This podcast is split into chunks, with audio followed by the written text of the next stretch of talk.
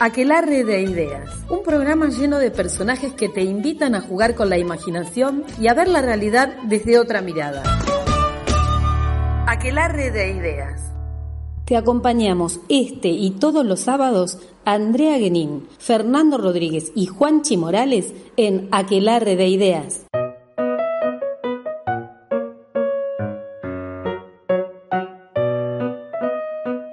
Hola chicos, ¿cómo están? Bienvenidos nuevamente a este rincón de Aquelarre para niños. Soy yo, su amigo Javiercito. Claro que sí. Y hoy vamos a tener una tarde maravillosa junto a ustedes, porque vamos a escuchar nuevamente un cuento de nuestra amiga Doti. ¿Qué les parece chicos?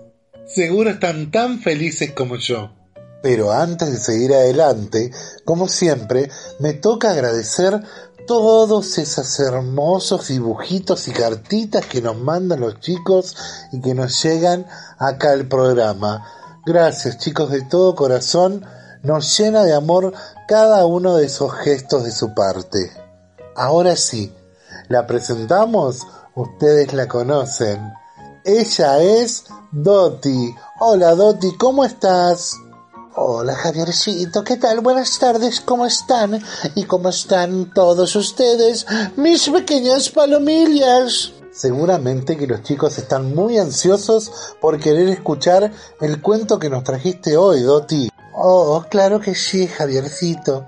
Pero hoy, además de una historia, os traigo una sorpresa, porque no voy a ser yo quien cuente el cuento hoy, sino una de mis nietas, Paloma. Ella va a ser la encargada de contar la historia hoy.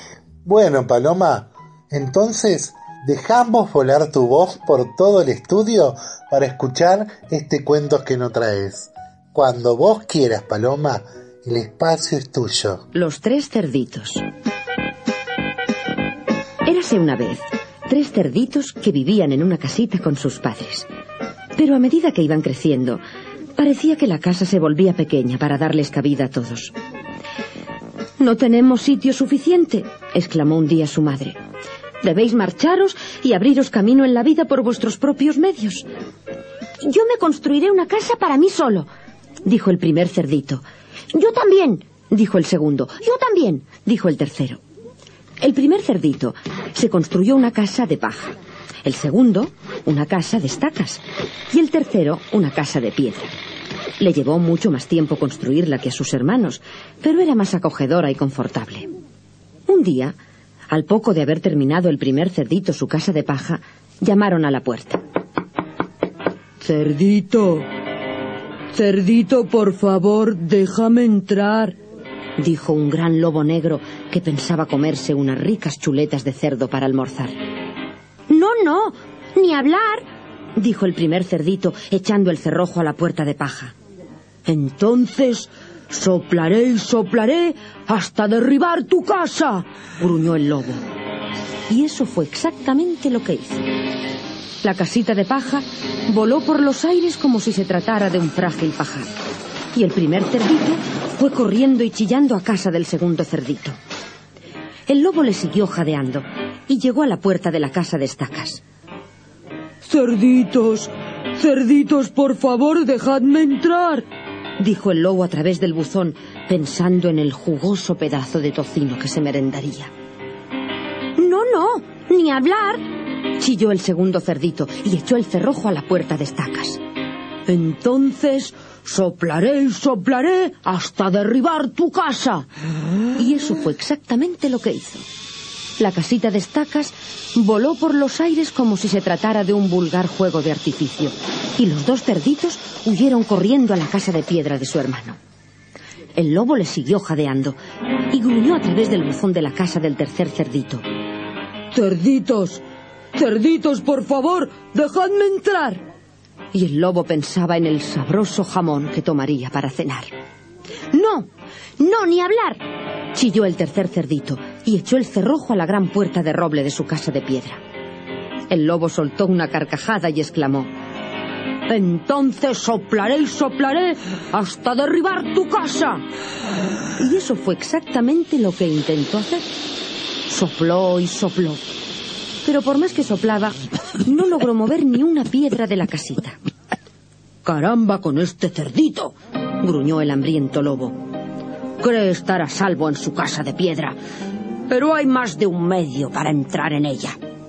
Buscó una escalera y trepó al tejado de la casa de piedra. Tres cerditos para cenar, pensaba. Qué ricos estarán. Y empezó a bajar deslizándose por la chimenea. Los tres cerditos oían las uñas del lobo arañando el tejado. ¡Dios mío! exclamaron el primer y el segundo cerditos. ¿Qué podemos hacer? Pero el tercer cerdito, que estaba ocupado preparando la sopa en una olla sobre el hogar, avivó el fuego y se puso a escuchar tranquilamente el borboteo de la sopa que hervía. El lobo bajó deslizándose por la chimenea y ¡plaf! cayó dentro de la olla. Entonces se oyó un grito muy fuerte. Era el fin del malvado lobo. Oh, bravo, Paloma. Muy linda historia narraste, nietita mía. Espero que le hayas gustado a mis pequeñas palomillas, que en honor a ti, así le digo a los niños, claro. Oh, sí, qué linda historia, Paloma.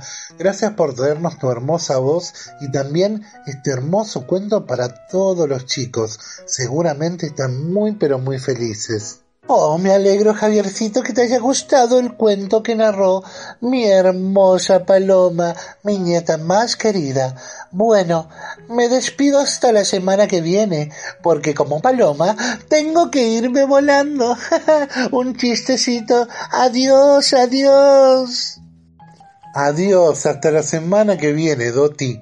Y nosotros también aprovechamos para despedirnos, chicos. Sí, se nos terminó el tiempo lamentablemente, pero la semana que viene nos volvemos a ver. Así que les mando un beso enorme, enorme y un abrazo gigante. Y, por cierto, todo mi amor. Este fue el rincón de Aquelarre para niños. Los despide yo, su amigo Javiercito. Hasta la próxima, chicos. Nos vemos.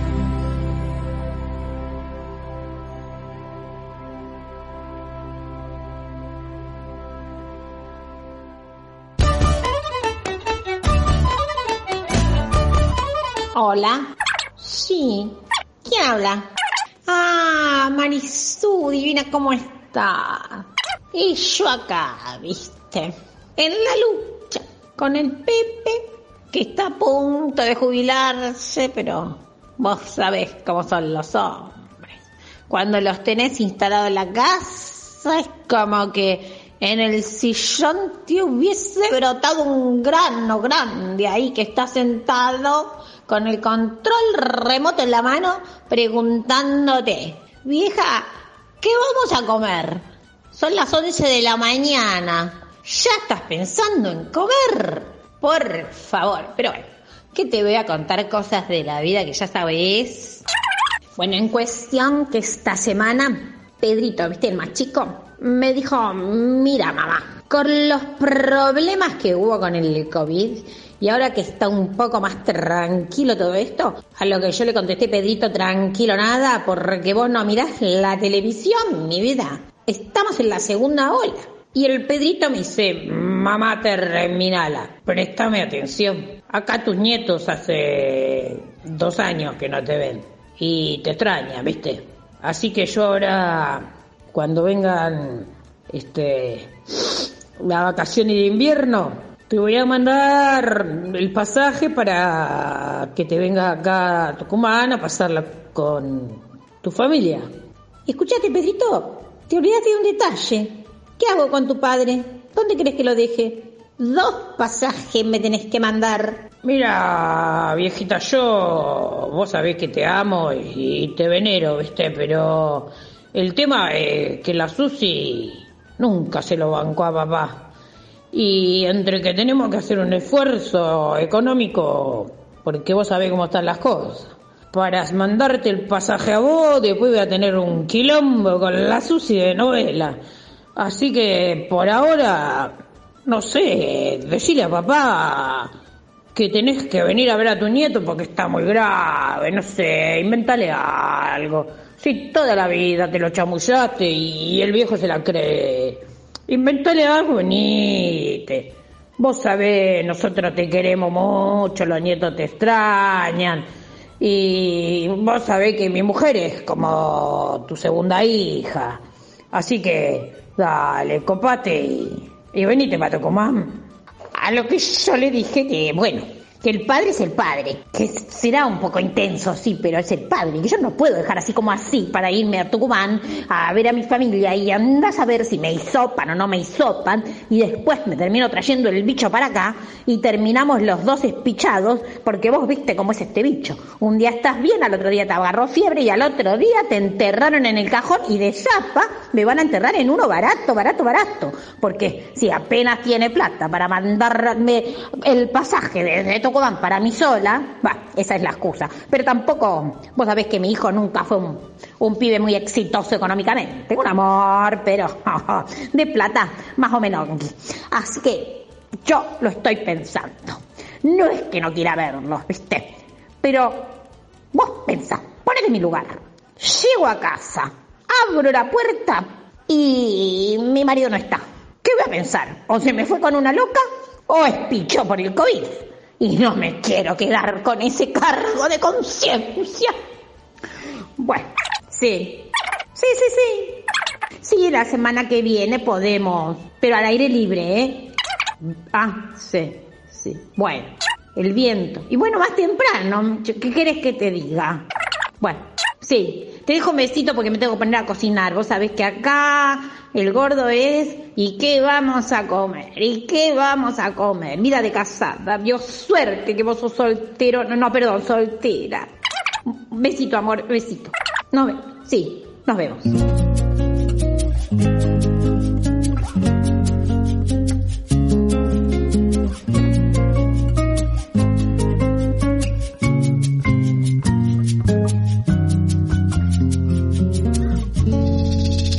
Puedo explicar qué pasó, solo puedo decirte que no funcionó. No fue tuya la culpa, fue de los dos por ser tan caprichosos.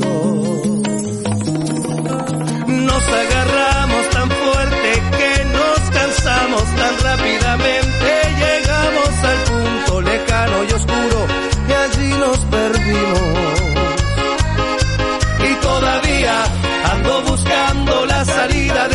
Laberinto. Que alguien me dé un mapa porque me he perdido. Y ya no sé cómo se camina si no voy contigo. Intento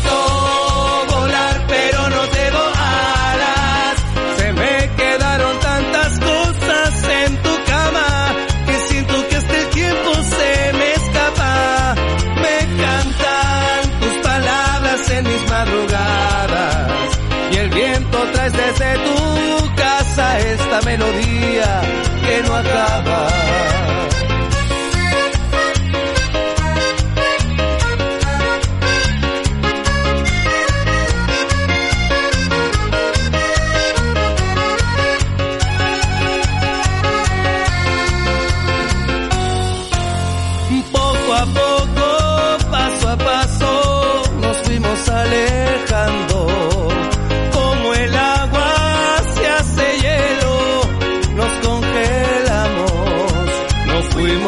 Capaces de comportarnos como seres humanos. Fuimos salvajes y animales y hasta que nos matamos. Y todavía sigo perdido en el desierto de tu cobardía. Te lo dije que si no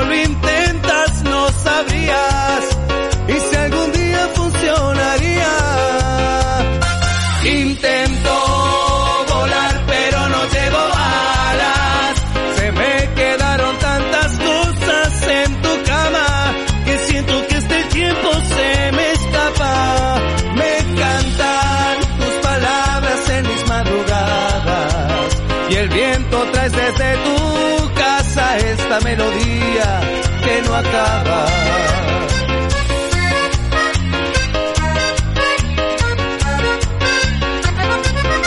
Intento volar pero no llevo alas. Se me quedaron tantas cosas en tu cama que siento que este tiempo se me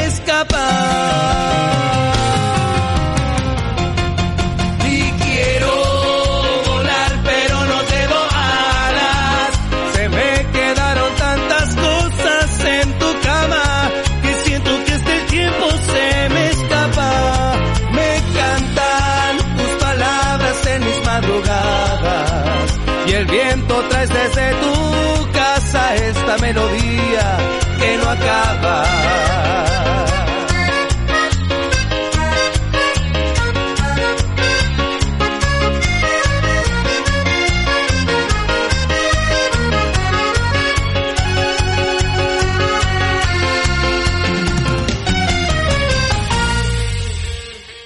Hoy, en Historias Clásicas, Wolfgang Amadeus Mozart. Johannes Chrysostomus Wolfgangus Theophilus Mozart, también conocido como Wolfgang Amadeus Mozart, nació en Salzburgo el 27 de enero de 1756, en Viena. Fue un compositor pianista, director de orquesta y profesor del antiguo arzobispado de Salzburgo, maestro del clasicismo, considerado como uno de los músicos más influyentes de la historia. De familia nobiliaria, su padre, Leopold Mozart, y su madre, Anne Maria Mozart, lo llevaron desde muy pequeño por el camino de la música. En su niñez más temprana, Mozart, mostró una capacidad prodigiosa en el dominio de instrumentos de teclado y del violín. Con tan solo cinco años ya componía obras musicales y sus interpretaciones eran del aprecio de la aristocracia y realeza europea. A los 17 años fue contratado como músico en la corte de Salzburgo, pero su inquietud le llevó a viajar en busca de una mejor posición, siempre componiendo de forma prolífica. Durante su visita a Viena en 1781, tras ser despedido de su puesto en la corte, decidió instalarse en esta ciudad donde alcanzó la fama que mantuvo el resto de su vida, a pesar de pasar por situaciones financieras difíciles. Casado con Constance Mozart en 1782 hasta 1791 tuvo dos hijos, Carl Thomas Frank Xavier. Según críticos de música, Mozart siempre aprendía vorazmente de otros músicos y desarrolló un esplendor y una madurez de estilo que abarcó desde la luz y la elegancia a la oscuridad y la pasión, todo bien fundado por una visión de la humanidad, redimida por el arte, y perdonada y reconciliada por la naturaleza y lo absoluto. Su influencia en toda la música occidental posterior es profunda.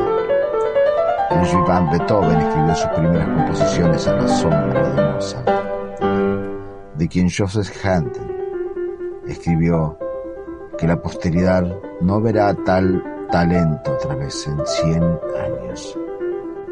En sus años finales, compuso muchas de sus sinfonías, conciertos y óperas más conocidas, así como su Requiem. Las circunstancias de su temprana muerte, el 5 de diciembre de 1191, han sido objeto de numerosas especulaciones y elevadas a la categoría de mito. Wolfgang Amadeus Mozart, una de las personalidades más importantes de la música clásica contemporánea aquí, en aquelarre de ideas.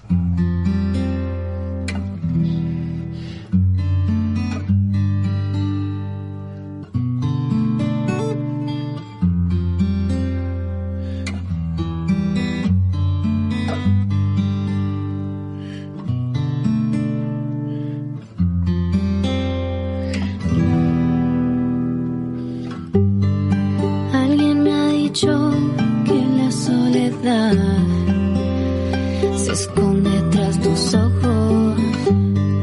Y que tú los atoras sentimientos que respiras. Tienes que comprender que no puse tus miedos. Donde están guardados quitártelo si al hacerlo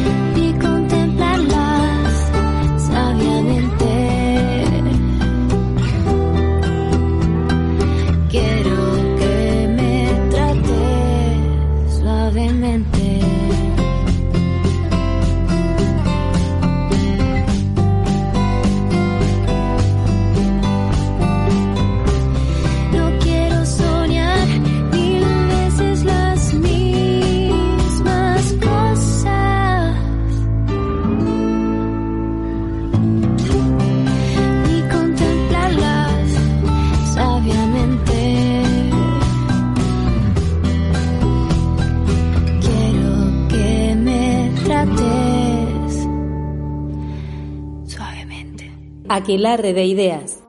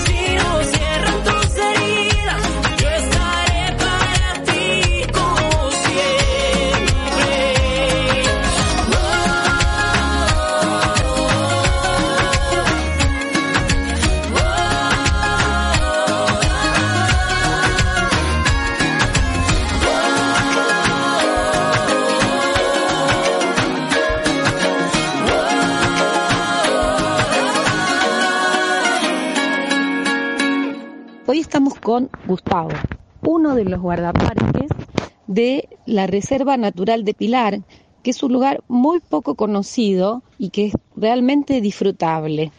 Le vamos a preguntar a Gustavo que nos describa un poco la belleza del lugar.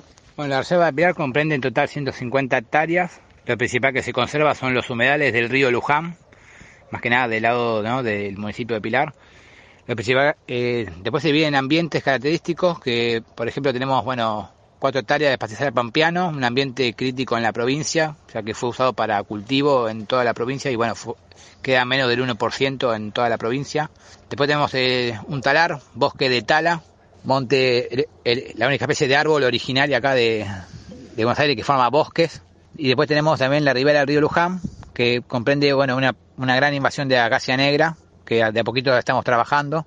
Cuesta mucho erradicarla. Gustavo, contanos, ¿cómo está administrada la reserva y en qué días y horarios se puede venir a visitar? Bueno, la reserva de Pilar consiste, está administrada por un comanejo de- que está entre la Asociación Patrimonio Natural del Pilar, una ONG local, y el municipio de Pilar. Ambas partes eh, hacen que funcione esta reserva que está abierta ahora horario de invierno de 9 a 6 de la tarde hasta que se va el sol. Y bueno, por ahora, por el momento, por, la pandemia no hay muchas actividades para que no se junte tanta gente. Pero bueno, cuando las había, bueno, estaba la caminata nocturna, el año nuevo que era Andí, salidas del COA, Club de Observadores de Aves de Pilar, Pico de Plata, entre- guiadas también, y entre otras actividades. Si querés conocer más sobre la Reserva Natural del Pilar, los podés buscar en Instagram como arroba Reserva Natural del Pilar y también los vas a encontrar en Facebook, donde vas a encontrar información sobre cómo llegar al lugar. Te cuento que el paseo es gratuito, tiene un estacionamiento en donde podés dejar tu automóvil y en estos tiempos en los que no se puede recorrer shoppings y demás, ya sabemos, por el COVID, ¿qué mejor lugar para visitar con tu familia o solo que este? Para estar en contacto real con la naturaleza, aprender lo que Gustavo y otros guardaparques nos pueden enseñar y fundamentalmente si tenés niños, ellos aprenden muchísimo, aprenden lo que les enseñamos, a valorar lo que nosotros valoramos. ¿Qué mejor que estar expuesto a la naturaleza?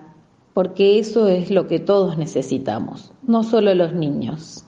La naturaleza nos da todo y lo único que tenemos que hacer es aprender a cuidarla. No es una opción, es una obligación.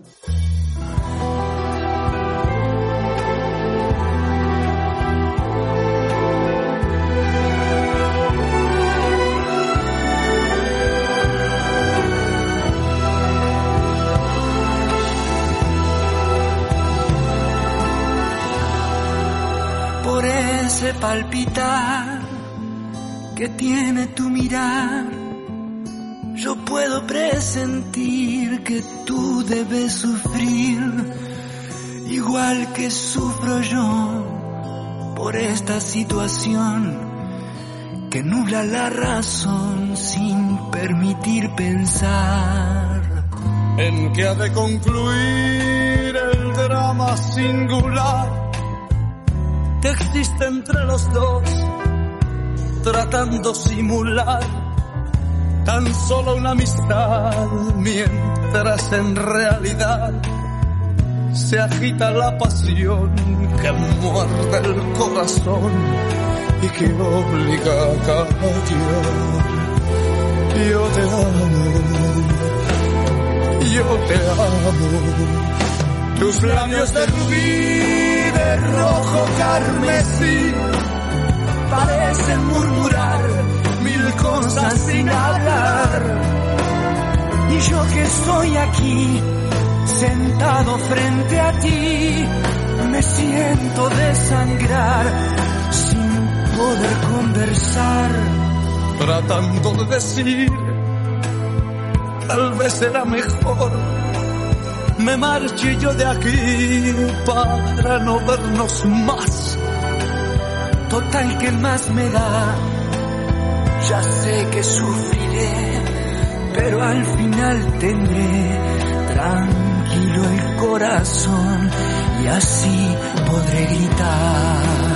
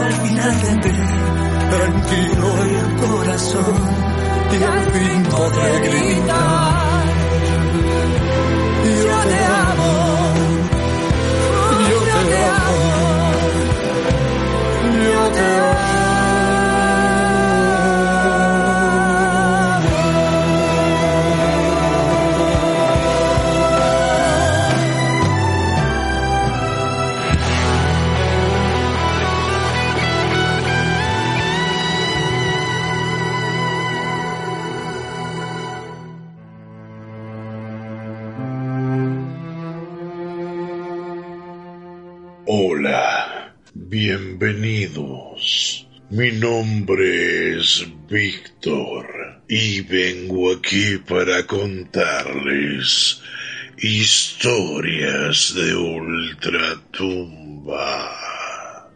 Espero, como siempre, y aconsejo que alejen a los niños de la radio y si ustedes son sensibles, también aléjense lo más pronto posible. Porque esta historia que les voy a contar no los dejará dormir por mucho tiempo. Y comienza de la siguiente manera. Una niña jugaba con sus muñecas en el segundo piso de la casa, cuando escucha la voz de su madre diciendo, Baja, la cena ya está lista, hija. La niña estaba por bajar las escaleras, cuando de repente un brazo la sujeta por la espalda y con el otro una mano tapa su boca. Era su madre, que le dijo, Shh, yo también escuché esa voz llamándote hija. Escalofriante, ¿no? Ahora me despido hasta la próxima. Les deseo que no puedan dormir y que tengan muchas pesadillas. Nos vemos en otra ocasión con otra historia de ultratumba.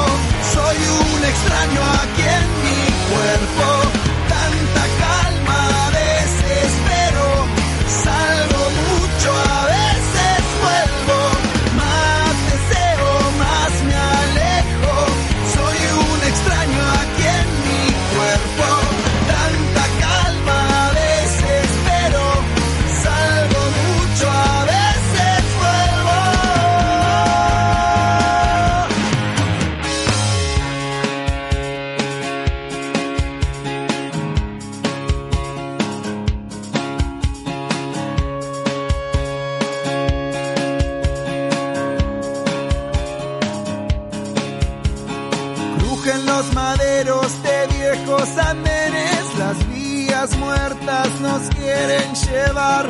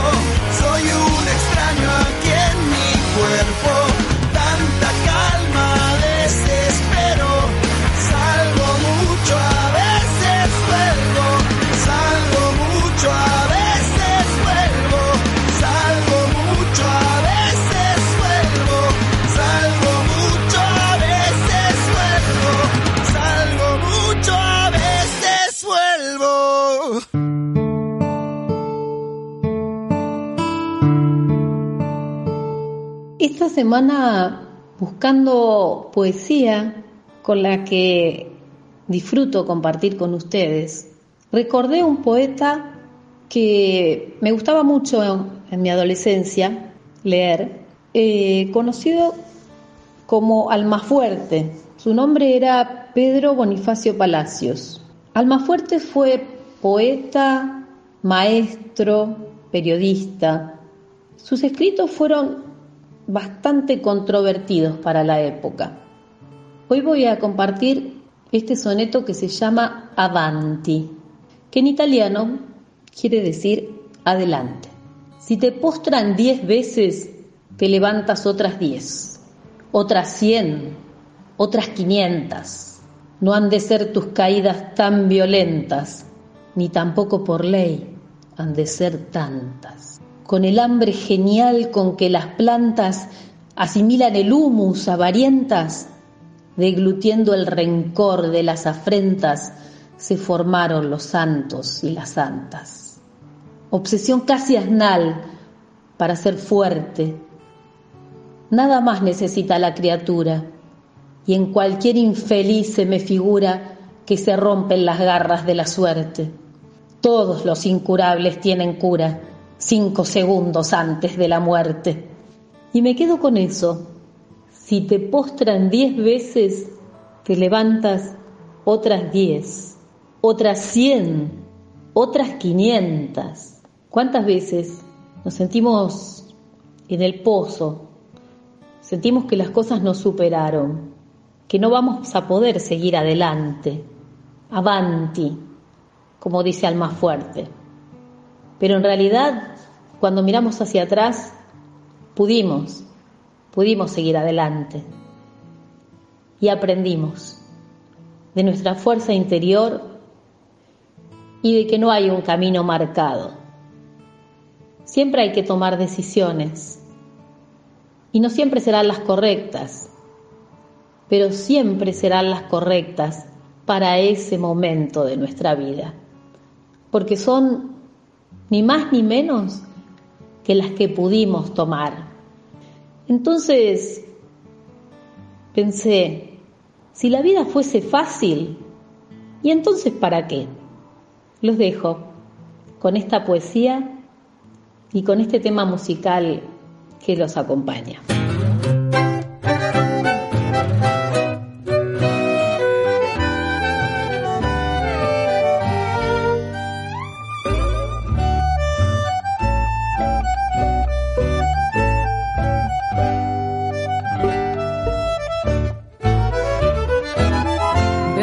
Veterano del insomnio, soy un viejo prematuro. Se me cansan las palabras, no es una forma de hablar. Tengo una viola italiana, cuando hay hambre no hay pan duro. El Mario me la endereza, pero se vuelve a doblar. Para agarpar el casorio y el anillo, vendí el coche. Inocente adolescente, rematé mi libertad. Soy un yonki de la tele sin volumen a la noche, como pa' no molestarla, aunque ella ya no está.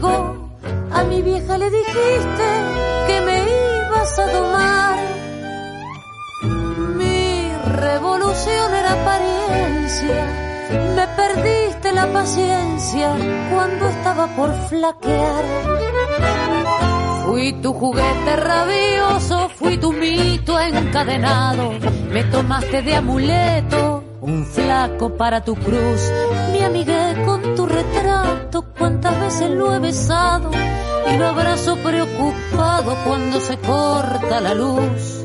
En mi guitarra torranta y un tango agazapado, ver canta que me amuraste, no te puedo ni cantar, no me sale más lirismo, tengo un verso atragantado, donde te mando a la mierda, después vuelvo a suplicar.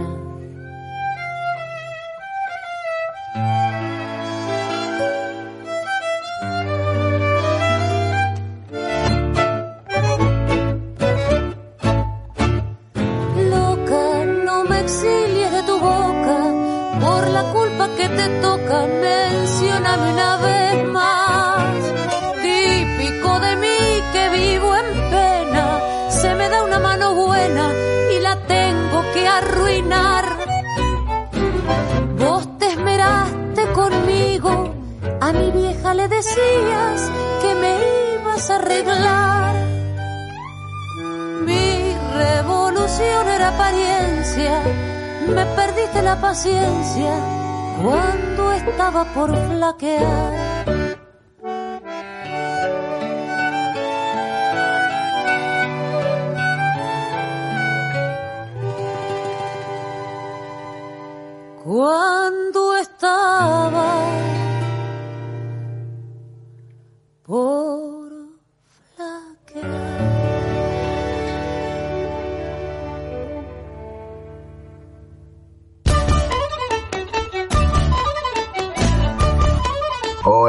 A todos, ¿cómo andan? Espero muy bien.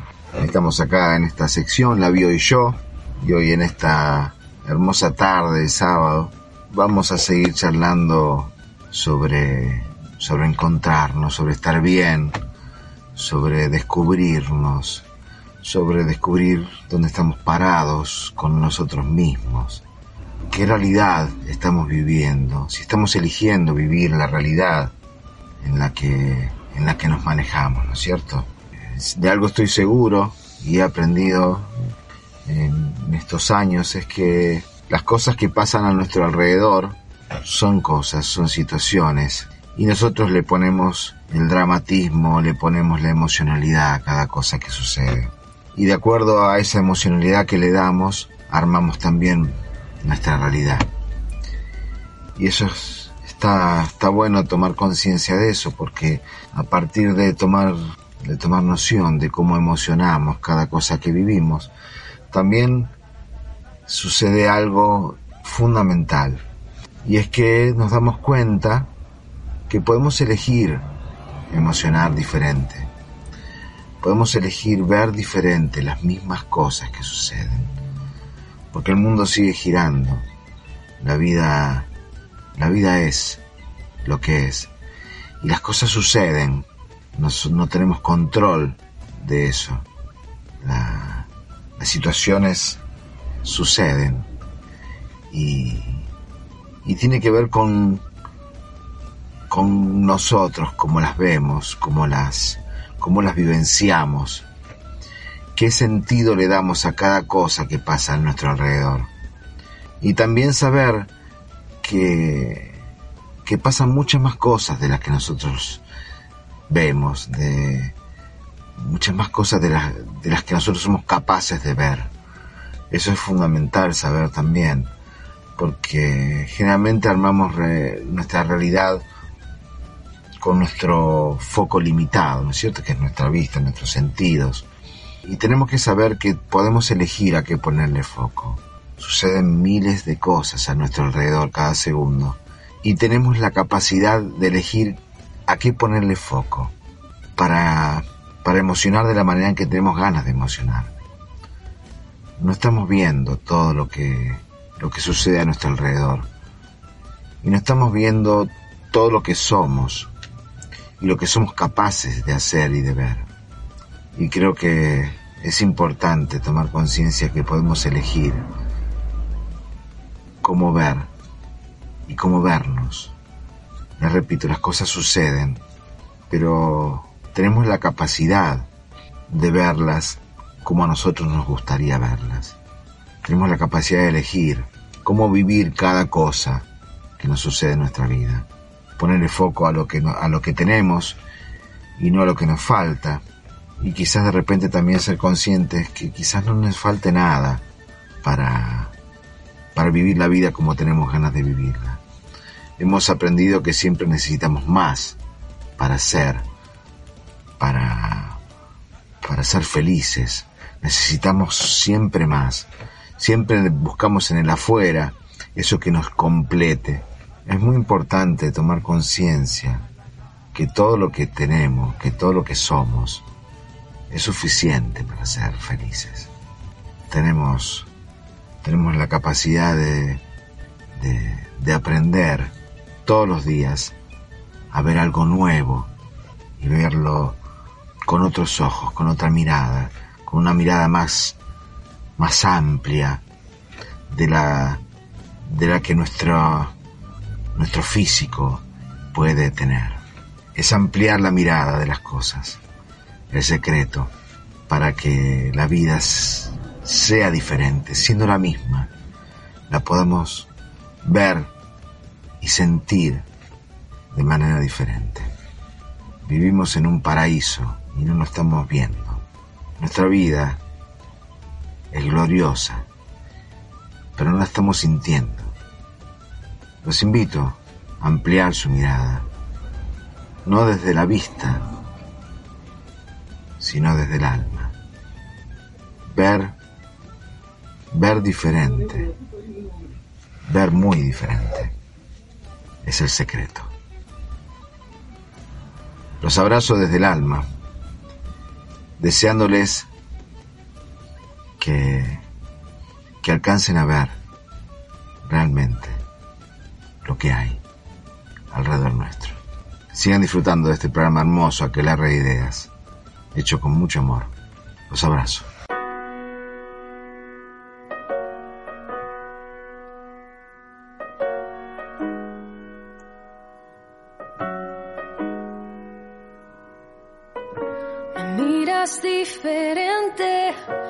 Abrazas y no siento tu calor.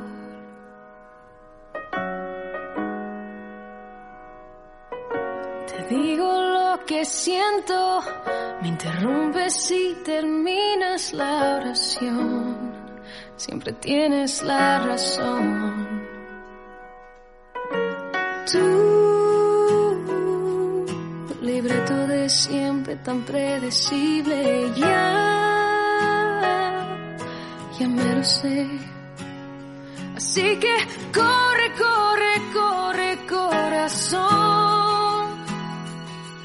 De los dos siempre fuiste el más veloz.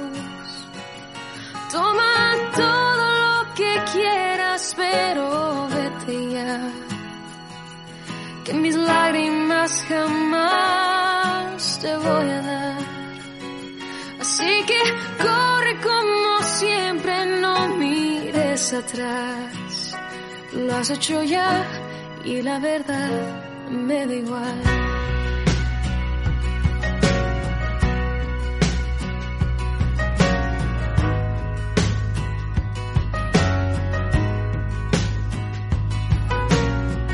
Ya viví esta escena y con mucha pena te digo no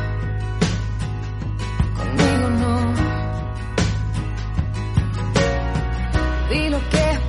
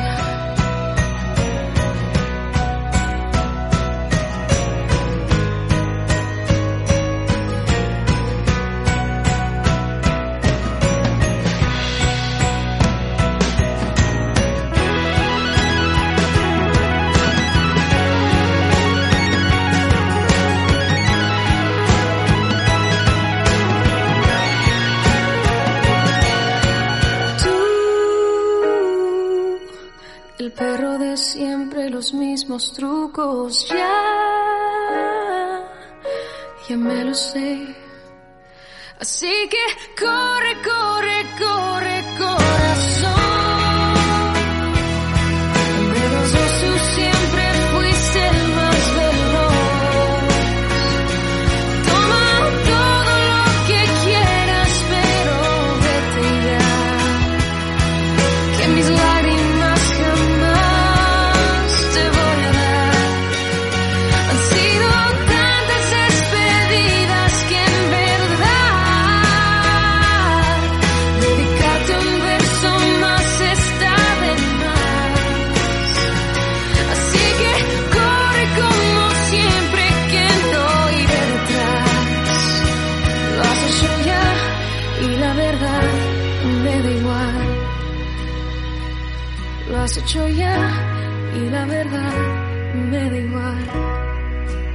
Nos despedimos Andrea Guenín, Juanchi Morales y Fer Rodríguez y los esperamos el sábado que viene a las 15 horas en esto que es Aquelarre de Ideas.